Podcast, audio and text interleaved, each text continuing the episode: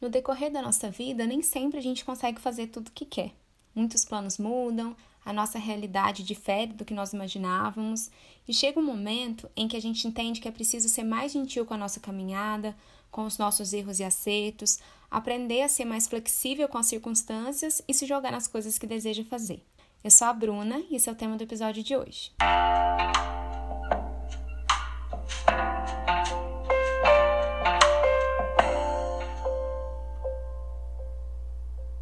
Oi, gente! Sejam muito bem-vindos, bem-vindas, bem-vindos a mais um episódio desse podcast. Espero que vocês estejam bem por aí. Bom, semana passada foi meu aniversário, completei 33 anos e quero muito compartilhar com vocês algumas reflexões que eu venho fazendo há alguns anos sobre todo esse processo, né, de, de me conhecer melhor, de envelhecer. E eu me lembro que quando eu completei 30 anos, eu me sentia muito pressionada por não ter cumprido coisas que a sociedade espera de alguém com 30 anos. Então, eu não tinha me casado, eu não tinha carro, eu não tinha casa própria. Quer dizer, eu tenho casa própria, que é a casa da minha mãe, que eu moro com ela, mas não tinha minha casa, né? Continuo não tendo. É, vinha passando também por muitos questionamentos sobre trabalho, sobre mim mesma. E, embora exista todo um simbolismo sobre fazer 30 anos, que eu acredito que venha muito da minha geração e da geração anterior à minha, que tinha um plano de carreira, que vivia uma situação econômica razoavelmente estável, que vivia uma realidade diferente, né? Diferente dessa que a gente tem vivenciado nos últimos tempos. Então, tinha toda uma expectativa de se ter chegado a algum lugar aos, aos 30 anos.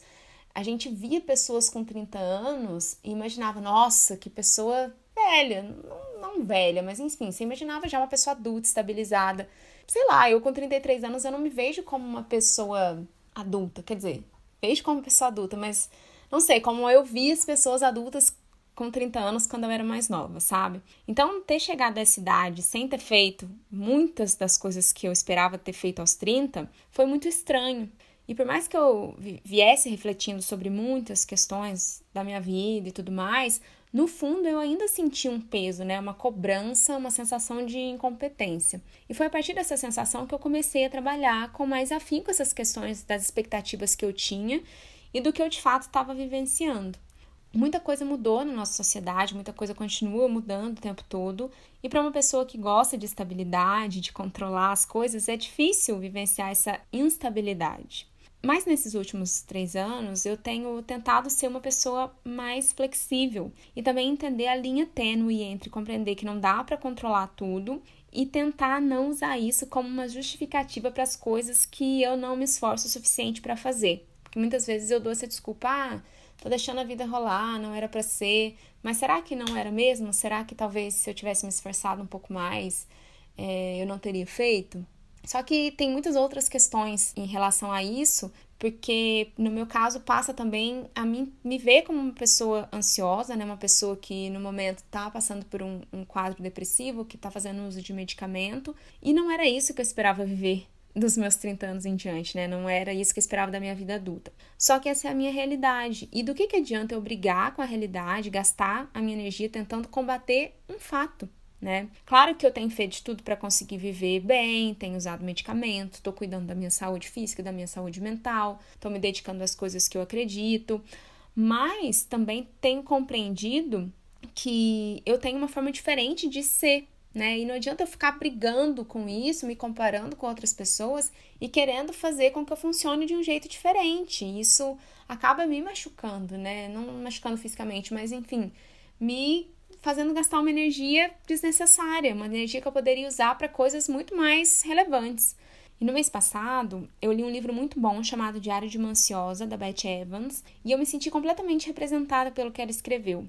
Era como se eu tivesse escrito o livro, porque eu vi muitos dos meus sentimentos ao longo desses anos descrito de uma forma real. E ver alguém falar desses sentimentos e sensações enquanto uma pessoa ansiosa e de como isso afeta a nossa vida, as nossas relações, a nossa percepção do mundo, foi muito acolhedor. É um livro muito legal de ler, fluido, curtinho. Então, se você também é uma pessoa ansiosa, eu recomendo muito que você leia. É um livro bem gostoso e eu acho que você também vai se sentir representado por ele. E depois de todo esse processo, eu sinto que eu cheguei aos 33 de uma forma muito mais leve, com menos cobrança, tentando aproveitar mais o momento e fazendo planos e projetos mais realistas, né? Porque eu viajava nas coisas. Eu idealizava muito, mas eu não colocava essas coisas em prática.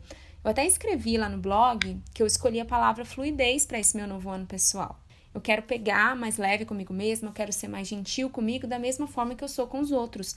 Porque a gente costuma pesar a mão com a gente mesma, né? A gente tem muito mais tolerância com as falhas dos outros do que com as nossas. E pegando mais leve, eu sinto que eu faço as coisas mais despretensiosamente. Não que isso signifique falta de comprometimento nem nada, mas eu faço focando muito mais no processo do que no resultado, entendendo que muitas vezes, mesmo que eu me esforce, né, mesmo que eu faça uma coisa que eu queira muito, talvez o resultado não vai ser o que eu esperava. Uma coisa que eu já tinha um tempão que eu estava querendo fazer e eu sempre estava colocando coisas na frente e colocando empecilhos também para colocar isso em prática, era fazer um canal no YouTube. E depois do apagão que rolou esses dias nas redes sociais e de pensar em como diversificar o meu conteúdo, não deixando ele centralizado num lugar só, que no caso é o Instagram, é a rede que eu mais alimento, eu decidi que já era hora de ir para o YouTube também. E por eu falar de várias coisas ao mesmo tempo, eu sinto que lá eu vou poder misturar os meus conteúdos de uma forma mais natural, mostrando um pouco da minha rotina aqui, nos rolês com os dogs, nos pedais que eu faço, das trilhas, da minha alimentação e também falar desses assuntos que eu costumo trazer aqui para o podcast. Então, a Era Youtuber chegou por aqui. Ontem, dia 19, eu coloquei no ar o primeiro vídeo mostrando um pouquinho do meu dia off, do que eu costumo fazer aqui nos domingos. Domingo é o dia que eu escolhi para não acessar as redes sociais, eu já falei aqui em outros episódios. E esse dia eu descanso, eu curto o momento, eu não acompanho a, a vida de outras pessoas, eu sigo o ritmo do dia, né? Então, vou deixar aqui na descrição do episódio o link do canal. Lá também tem o documentário que eu fiz pro Sesc, que tá bem legal. É um documentário que mostra várias pessoas falando sobre as suas histórias pessoais e sobre o que que fez é, elas enxergarem o que tem valor na vida. Então, se você ainda não viu esse documentário, é só acessar o canal para assistir. Eu tô muito feliz com os meus 33, muito mais feliz do que quando eu fiz 30. Tô muito empolgada com esses novos projetos, tô me permitindo fluir, tô me abrindo para as oportunidades que vão surgindo no caminho. Eu tô sendo mais maleável e mais flexível com a vida. Só que tudo isso está acontecendo não porque eu fiz 33 anos e de repente algo mágico aconteceu e mudou a minha vida. Na verdade, isso está acontecendo porque há quase 10 anos eu tenho tentado me conhecer melhor, eu tenho tentado entender o meu ritmo, as minhas limitações, as minhas habilidades.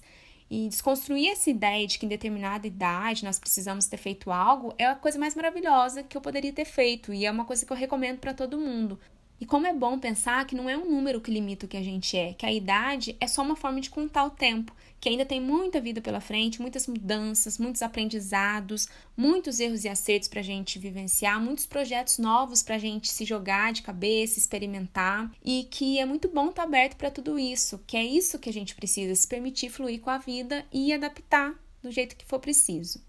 Essa é a reflexão desse episódio. Se você gostou, compartilha aí nas suas redes, manda para um amigo, para uma amiga. E agora que eu sou youtuber, vai lá no meu canal, se inscreve, deixa um comentário sobre o que você achou desse primeiro vídeo. Você pode ser um apoiador do meu trabalho, tanto pelo financiamento recorrente no Apoia-se, como também no Pix. Eu vou deixar todas essas informações na descrição do episódio, junto com as minhas redes sociais. E é isso. Se cuidem, um beijo e até o próximo episódio.